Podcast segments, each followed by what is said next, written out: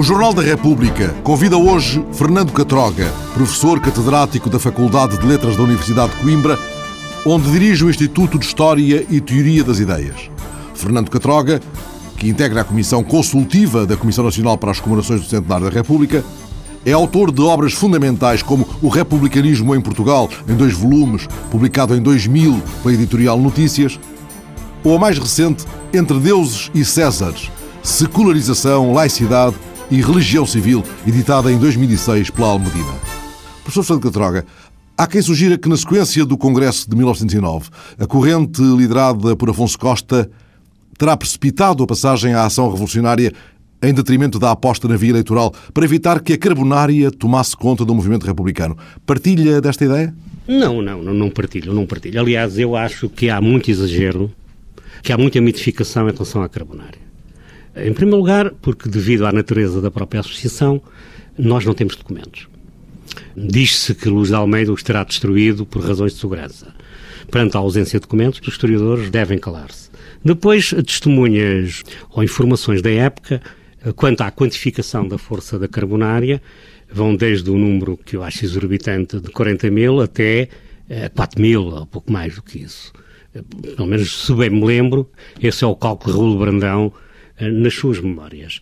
Por outro lado, é preciso entender que o que move as carbonárias desde os finais do século XVIII e princípios do século XIX é algo não orgânico. Isto é, as carbonárias apareceram sempre em momentos em que achavam que os valores do patriotismo estavam em causa. Elas surgem em Itália como reação contra as invasões napoleónicas, ou, ou, francesas e depois napoleónicas. Elas surgem depois na nossa Revolução de 1820, só para atingir a Portugal em 1848. Mas elas, ao contrário da maçonaria, elas não têm uma continuidade orgânica. Portanto, elas uh, surgem essencialmente em conjunturas uh, de emergência em que sentem que a pátria está em perigo e que é preciso atacar os traidores da pátria.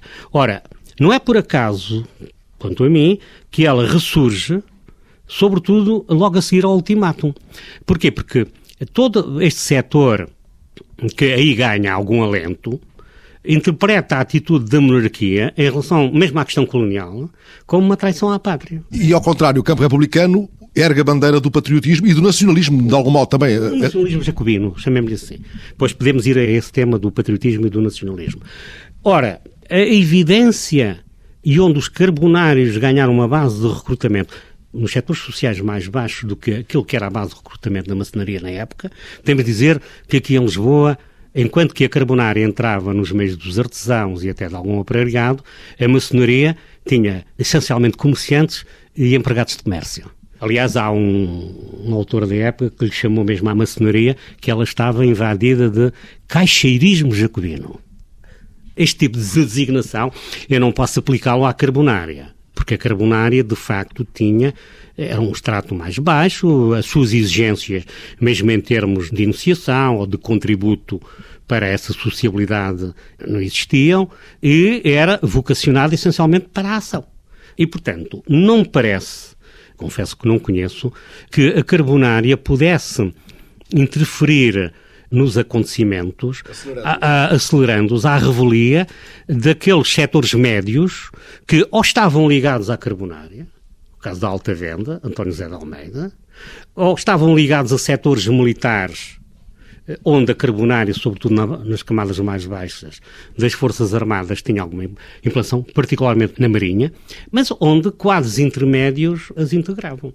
O que, quando muito houve, foi alguma precipitação do ponto de vista logístico, porque a Revolução teve para si para a rua várias vezes. Mas isso é outra questão. E quanto a essas marcas distintivas do republicanismo português, o patriotismo e o nacionalismo? A cultura ocidental republicana começou por enfatizar essencialmente a ideia de pátria, mesmo quando não havia ideia de nação. A ideia de pátria é anterior à ideia de nação.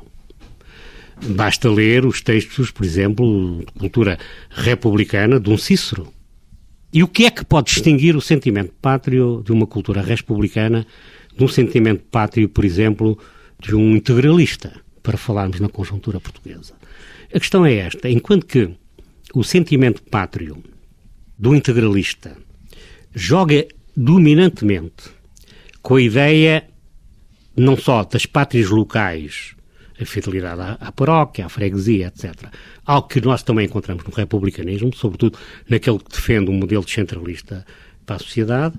Por outro lado, defende a ideia de que a pátria, se não é eterna, é algo de perene e é essencialmente algo que se está intimamente ligado à ideia de nação e, e é algo de orgânico, onde não há lugar para a partir dessa base do sentido etimológico do termo pátria, que é a terra dos pais, e que, portanto, um sentimento de pertença que resulta da própria vida espontânea dos indivíduos no, no seio de uma família num determinado meio, a vida é essa que depois pode ser alargada ou até pode estar sujeita a mobilidades.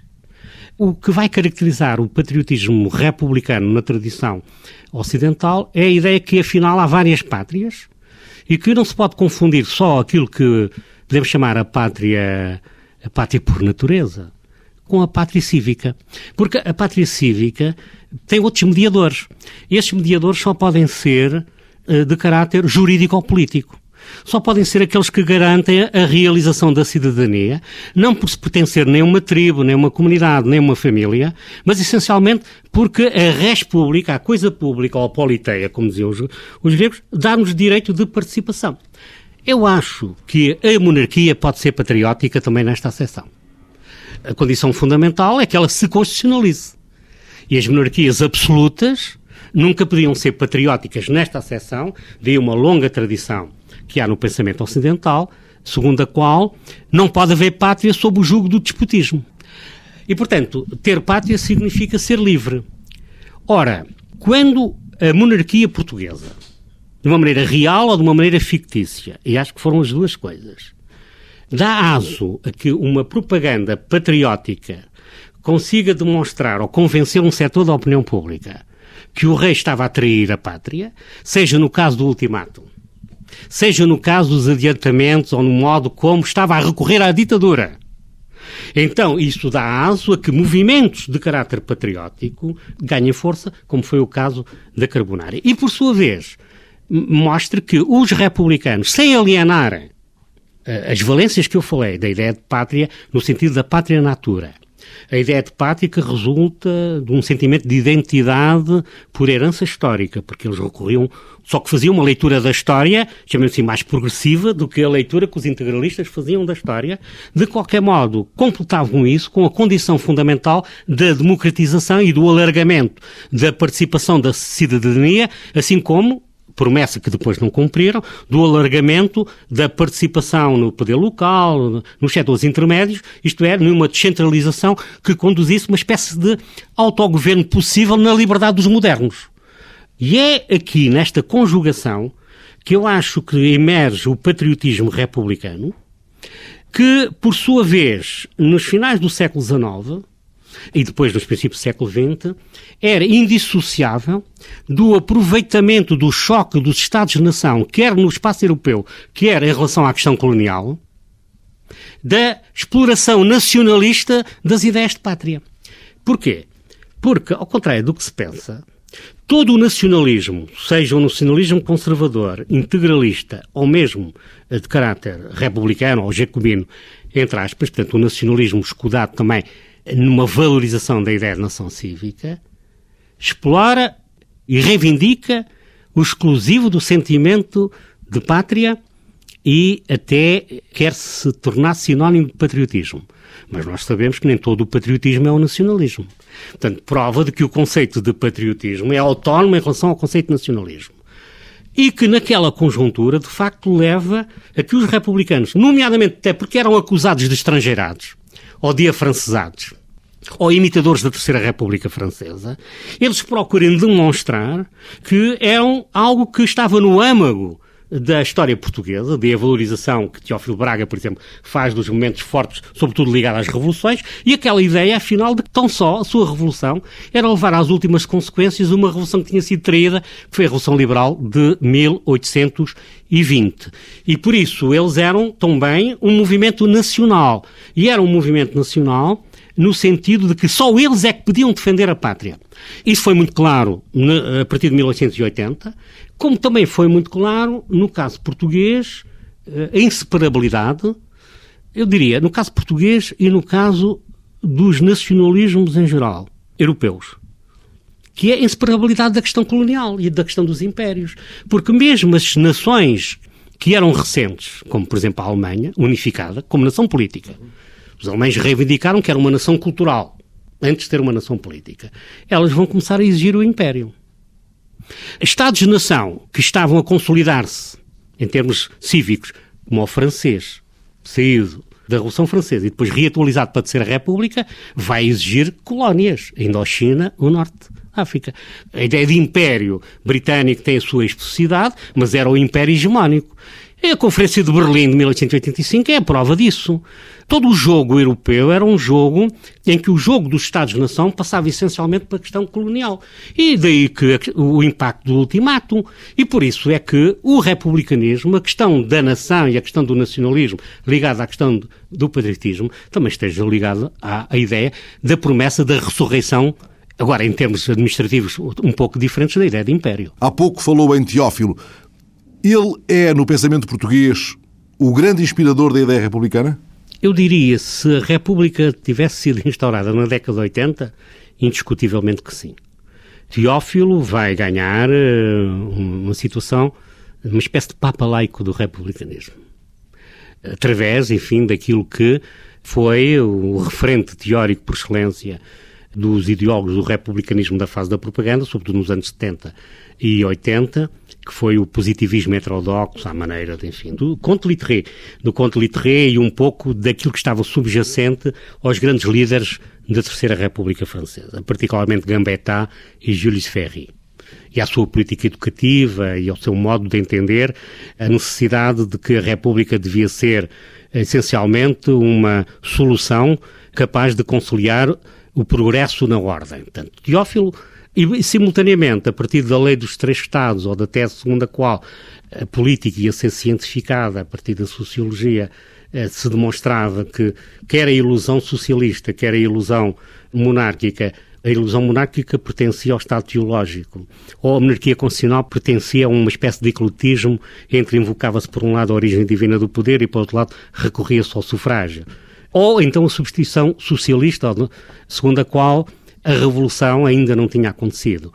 Portanto, o Teófilo mobiliza ele e os seus discípulos e revistas, e vários órgãos e jornais e até diários, mobiliza uma opinião pública intelectualizada que eh, vai ser sensível a este discurso que se acredita que a República é uma inevitabilidade em nome das leis sociais, que chamada extinção, ou pelo menos secundarização da influência das religiões ou das ideias revolucionárias, no sentido socialista do termo, eram algo de anacrónico e que, portanto, desde que a República obedecesse àquilo que seriam as exigências objetivas da própria história, porque de facto o positivismo também acreditava nisso, ela iria finalmente ser a solução para a crise, para a decadência, que é um pano de fundo comum a todos os grandes movimentos intelectuais e políticos desta época para a decadência da sociedade portuguesa.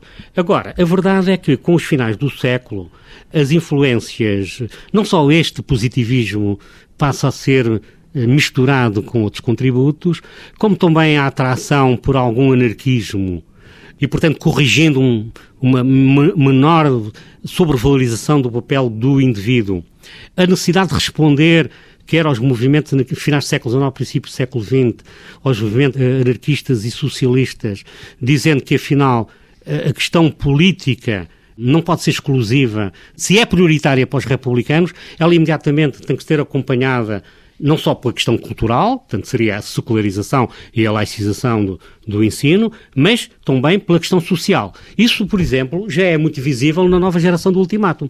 Convém lembrar que Afonso Costa, este é o pano de fundo onde ele se forma, mas ele eh, apresentou como tese de doutoramento na Universidade de Coimbra uma tese chamada, se não me engano, A Questão Social de Herrero Navarro, que é uma crítica à recém-publicada encíclica papal, onde a Igreja procura definir uma espécie de terceira via entre o capitalismo liberal e o socialismo de Estado. E, portanto, vejam, aí essa matriz daquele que depois vai ser o racha-greves, etc., é uma teorização acerca da necessidade de ideias que ele explicitamente que não faz uma apologia direta, trata-se de um trabalho académico, mas que, eh, toda a gente sabia quem era Alfonso Costa, onde há uma valorização uh, de, da questão social, onde ele procura combinar que era alguma herança da Terceira República com citações de Karl Marx, de Pierre-Joseph Proudhon, Benoît Malon, o chamado socialismo possibilista, para mostrar que a questão do regime, quer dizer, para insinuar em última análise, que a questão do regime era inseparável da questão social. E é este o tom que vai dominar a propaganda republicana nos finais do século XIX e nos princípios do século XX. Se nós lermos a imprensa republicana e vermos, por exemplo, o espaço que eles davam aos movimentos grevistas e à questão social, a par da questão religiosa e, obviamente, da questão do regime, nós percebemos que era da articulação destes três grandes objetivos que eles conseguiram alargar a tal frente que depois os irá levar à vitória em 5 de outubro de 1910. O professor falou da, da, da, questão religiosa. A República tentou resolver um, um problema religioso que já existia, ela não o cria de raiz, ou abriu ela própria uma questão religiosa, reabriu uma questão religiosa que seria, porventura, um dos seus erros estratégicos e o tiro no pé uh, decisivo para o seu declínio? Eu talvez demore um pouco a responder a essa questão, porque às vezes há muito mal, muito mal entendidos em relação a esse problema. Não foi a República que inventou a questão religiosa. A República vai acrescentar algo de novo à questão religiosa. Procurarei explicar. A Portugal faz parte daqueles países, sobretudo do sul da Europa, para não falar de alguns da América Latina, o caso do México, por exemplo, onde as tentativas de modernização da sociedade portuguesa eh, encontraram sempre uma oposição por parte da Igreja estabelecida. Estou a dizer que toda a Igreja, mas da Igreja estabelecida. Por isso, um pouco na linha da Revolução Francesa que é bem diferente do modelo anglo-saxónico, nomeadamente o inglês ou britânico, e bem diferente do modelo dos Estados Unidos. Isto é, enquanto nos Estados Unidos o religioso foi fator fundamentador da modernização e de fundação do Estado-nação, nos países do sul da Europa, a modernização política, cultural, económica das sociedades não teve como adversário só a nobreza ou a realeza, mas ela teve uma igreja que tinha um, quase o um monopólio da formação das almas e que tinha quase o um monopólio da propriedade devido à economia da salvação. E por isso nós encontramos em todos esses países reis católicos a promoverem, por razões que se prendem com a formação das almas ou com a economia, a promoverem a expulsão dos jesuítas, a promoverem a expropriação dos bens da Igreja, as amortizações. Nós encontramos-las em França, encontramos-las em Espanha, encontramos-las em Portugal e, em certos períodos, em menor escala, na Itália. E, portanto, o republicanismo português vai ser herdeiro um pouco uh, desta tradição que irá aproveitar ideologicamente, que é, no fundo, filha de uma média duração que vem pelo menos dos finais do século XVIII e que se traduz no antijesuitismo, e no anticongreganismo. Mas algumas congregações estavam já na mira da própria monarquia e os jesuítas já, já, já tinham a sentença traçada. Foi o que acabei de dizer, não é? Não foram republicanos, nem ateus, nem agnósticos que expulsaram os jesuítas. Foram uh, reis católicos. Portanto, nós, como historiadores, temos que pensar porquê. Assim como porque é que todos os processos de, de implantação das monarquias representativas no sul da Europa levaram à expropriação dos bens da ordem, das ordens religiosas. Portanto, não podemos ver isto nem em termos voluntaristas, nem em termos de anacrónicos, neste sentido de que havia ali um horizonte de descrença que levou. Não. Era um problema social, político e cultural. E para os que fizeram isso, nomeadamente já no período liberal, era um problema que precisava de ser resolvido porque havia, no fundo, uma certa deturpação daquilo que seria a própria essência da religião. Eh, se a religião essencialmente visa salvar as almas, ela estava muito comprometida com o poder temporal. Portanto, podemos dizer que ali não havia uma separação entre Deus e César. Uh, Poder-se-á hoje dizer, como às vezes ouço aí alguns, a culpa era do regalismo. Isto é, porque o poder absolutista quis também controlar a Igreja. Mas a verdade é que quando começaram a aparecer as ideias da separação da Igreja e do Estado, eh, não digo em Portugal, noutros sítios, a própria Igreja reagiu contra, precisamente porque essa situação de quase monopólio, quase monopólio, mesmo quando a ordem constitucional começava a garantir a liberdade de consciência, os Estados continuavam, mantinham-se confessionais. Claro que se poderá dizer assim, mas com a extinção uh, das ordens religiosas e, sobretudo, com a expropriação dos bens das ordens religiosas, o anticongreganismo, na década de 70, 80, já não tinha atualidade. Em parte, sim.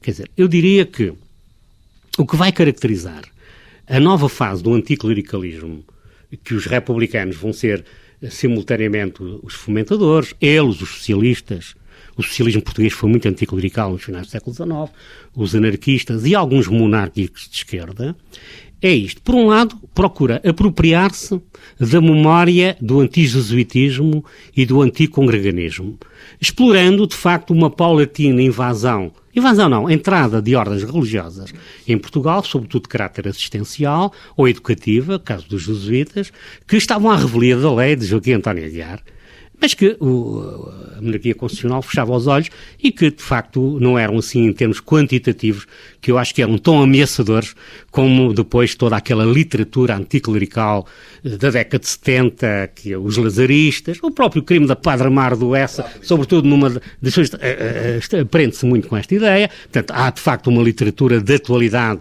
de cunho anticlerical que, no fundo, prolonga uma atitude e que talvez possa ser sintetizada depois como contraste eh, em relação à novidade do republicanismo, eh, que é sintetizando a atitude de Alexandre Herculano.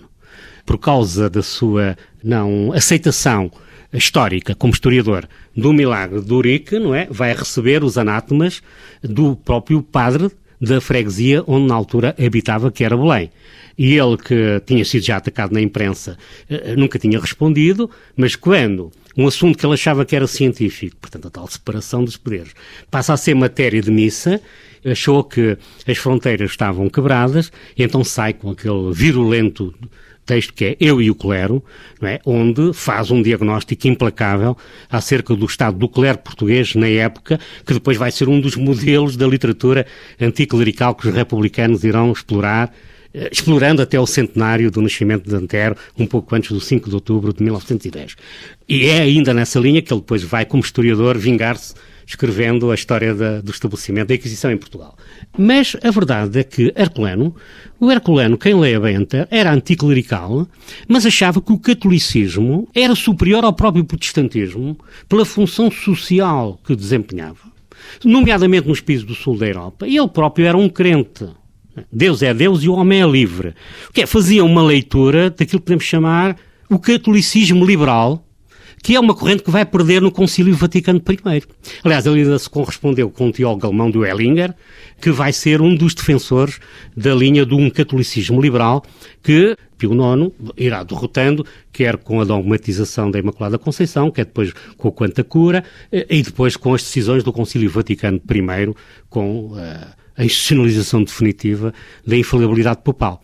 Ora, os republicanos vão nascer nesta conjuntura de toda esta política de Pio IX, mas vão crescer numa altura onde o paradigma da crítica ao clericalismo, porque estava já imbuído de influências positivistas, de influências das filosofias eh, do fundo hegeliano, sobretudo um certo hegelianismo de esquerda, algumas influências até materialistas do materialismo mecanicista, esta ideia de que não era só necessário criticar os costumes do clero, que é isso que, em última análise, uh, Herculano faz, não era preciso só criticar a organização absolutista da Igreja numa altura em que a modernidade estava-se a implantar sistemas representativos, mas era preciso também uh, começar a criticar a essência da religião.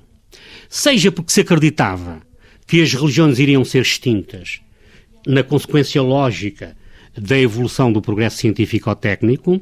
As tais duas gerações que evocavam Afonso Costa, embora haja quem diga que ele não disse exatamente assim. Não disse, mas pensava. Quer dizer, não tenho mal, porque está dentro da matriz deste modo de pensar. Eh, seja acreditando numa religião do futuro, que não sabia bem qual era, a verdade é que um setor importante vai incorporar o discurso anticlerical tradicional, o antijesuitismo, o anticongreganismo, mas vai começar é, também a criticar a essência das próprias religiões.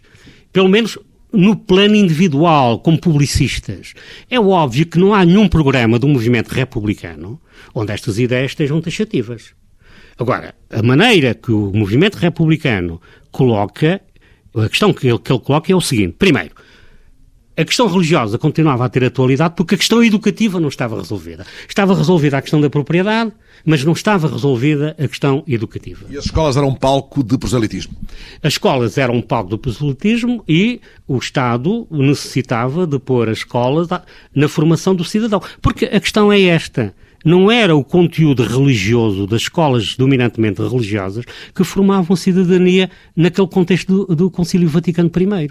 E por isso, a lição da Terceira República, nomeadamente com recuperando a tradição que vinha da Revolução Francesa, nomeadamente da Convenção de Condorcet e de outros, segundo a qual o ensino deve ser obrigatório, gratuito, isto já vem da Revolução Francesa, o republicanismo francês, a partir dos anos 70 80, eh, acrescenta-lhe outra, deve ser laico, isto é, a escola laica. E, portanto, o que o movimento republicano vai defender é a laicização quer da sociedade, quer a laicização do Estado. E da escola, da família, com a lei do divórcio, do registro civil, dos atos fundamentais da vida, de maneira a que o religioso fique cada vez mais confinado, independentemente da previsão que podiam fazer sobre a sua duração ou não, mas fica essencialmente no foro da sociedade civil e no domínio do associativismo culturalista. Daí que os republicanos portugueses, os programas dos republicanos portugueses, eh, seguiam neste, neste campo os programas eh, do republicanismo francês, mesmo antes do regresso da República, com a Terceira República, eles vão defender a separação das igrejas do Estado. E, portanto, de dizer que o republicanismo português não só queria a secularização, isto é, uma espécie de autonomização entre o religioso e o profano, mas eles queriam que o Estado desempenhasse um papel ativo no fomento dessa uh, secularização e que a ordem jurídica e constitucional a garantisse. Daí que uh, a novidade do anticlericalismo republicano esteja, ao nível de alguns ideólogos, incluindo Teófilo Braga, de facto, o alargamento da questão anticlerical à questão da crítica à essência das religiões no campo, agora chamemos assim, programático, que, aliás, que a República vai realizar logo e vai dar prioridade.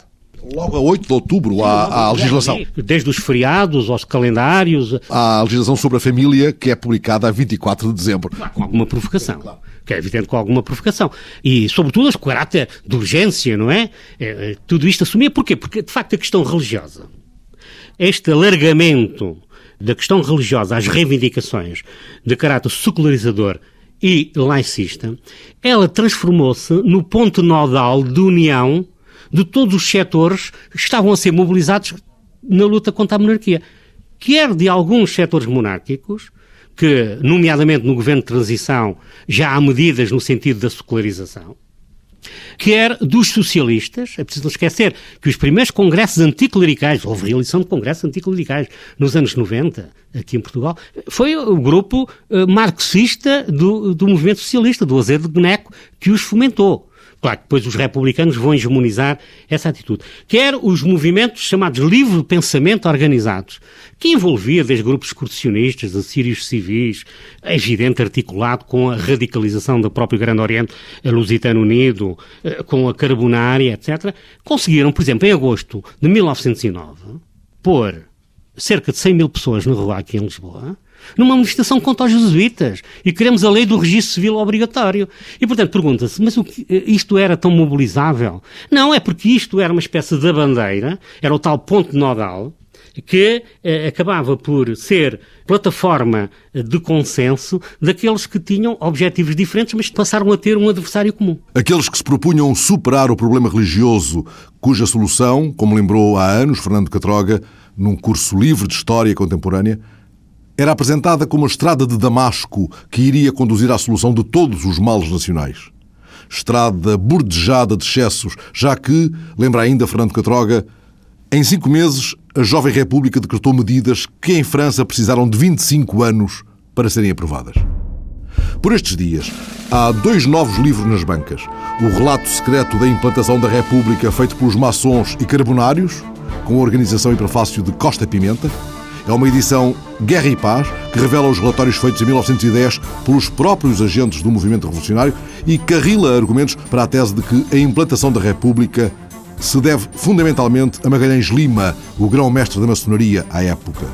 O Jornal da República dará voz no próximo programa a Costa Pimenta. Outro livro que vai merecer a nossa atenção foi lançado esta sexta-feira pela editora Texto. Trata-se de uma biografia de Afonso Costa, feita por Felipe Ribeiro de Menezes, professor no Departamento de História da Universidade Nacional da Irlanda.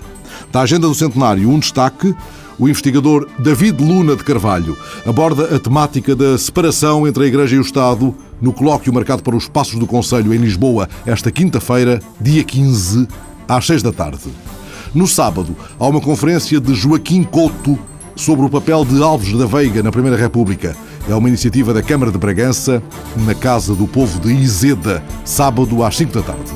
O Jornal da República está de novo no quiosque da rádio, de hoje a oito dias, a esta hora.